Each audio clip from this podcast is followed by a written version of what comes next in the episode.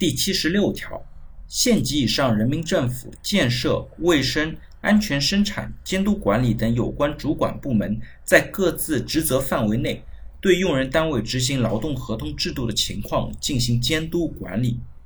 那这一条呢，其实讲的是建设行业拖欠农民工的工资问题呢，一度是我们社会的热点。那建设部门自然呢也是责无旁贷的。那劳动合同本身呢，也应当具备职业危害的防护条款。发生有关问题呢，像一些卫生部门，它应该参与进来。同时呢，劳动合同也应当具备相关的劳动保护条款。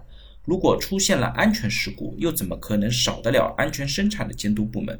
所以说呢，这条其实强调了，除了劳动行政部门之外，其他的相关政府部门也有可能。在相关的劳动问题过程当中，不同程度的介入进来，这一点呢，其实和他们本身的职权是有关系的。